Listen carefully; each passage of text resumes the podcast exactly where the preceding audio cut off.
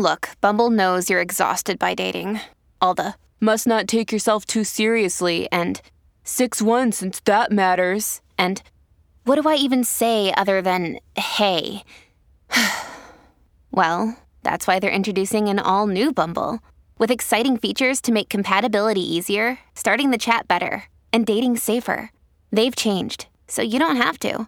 Download the new Bumble now. Quels sont les plus gros procès du rap français? Merci d'avoir posé la question. Dans cet épisode, retour non exhaustif sur les procès qui ont secoué le rap en France. Nous ne parlerons que de musique et ne nous attarderons pas sur les procès ayant rapport avec la vie privée de nos MC nationaux.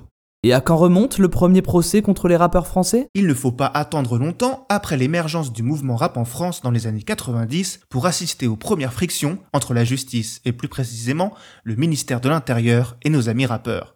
On pense évidemment à NTM, provocateur jusqu'au nom. Si vous ignorez encore ce que signifie cet acronyme, demandez à votre maman. Au fil des albums, Cool et Joystar n'hésitent pas à prendre position sur des sujets abrasifs et ne cachent pas leur colère envers la police nationale, à travers un morceau sobrement nommé Police. L'ancien ministre, Eric Raoult, aujourd'hui plus connu pour avoir été accusé de harcèlement sexuel et de violence conjugale, déplore la violence des paroles des deux rappeurs. Le groupe évite la prison mais écope tout de même de 50 000 euros d'amende. Même année, même thème, autre groupe, Ministère Hammer. Avant de devenir les stars qu'ils sont aujourd'hui, Passy et Stomy Bugsy se sont attirés les foudres du ministère de l'Intérieur. Ils ont été condamnés pour les propos de leur chanson Sacrifice de poulet paru sur la BO du film La haine en 95, ou encore du morceau plus ancien Brigitte Femme Flic. Verdict, 15 000 francs pour Stomy, 30 000 pour leur manager, Kenzie. Il doublera sa solde en répondant à une interview sur le sujet pour le magazine Entrevue. Même le journaliste qui a mené cette interview a écopé d'une grosse amende. Et ça ne s'est pas calmé dans les années 2000 Loin de là. En 2004, le groupe La Rumeur est emmené au tribunal. La raison? Dans un fanzine accompagnant la sortie de leur premier album L'ombre sur la mesure, un classique du rap français, le membre du groupe Amé déclare les rapports du ministère de l'Intérieur ne feront jamais état des centaines de nos frères abattus par les forces de police, sans qu'aucun des assassins n'ait été inquiété.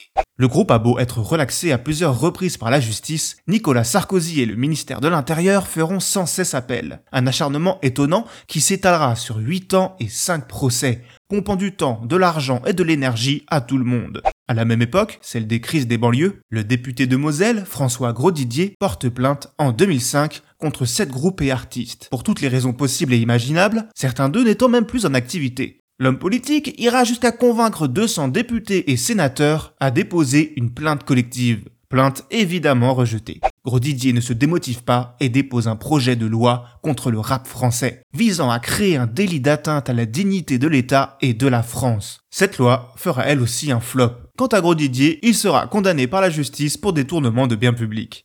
Et ça ne s'est pas calmé dans les années qui suivent. Zemmour a porté plainte contre Youssoufa, l'extrême droite contre Médine, le privant de son concert au Bataclan, à cause de sa chanson Djihad, qui, comme son nom ne l'indique pas, est un hymne à la paix. Le groupe Sniper a été taxé de voyous qui déshonorent la France ou d'antisémites lorsqu'ils décrivent la guerre du côté palestinien, dans leur chanson Jeteur de pierre. Eux aussi vont se retrouver dans des procès à rallonge. Résultat, le groupe doit annuler des tournées entières, mais à chaque fois, le ministère de l'Intérieur sera finalement débouté par la justice.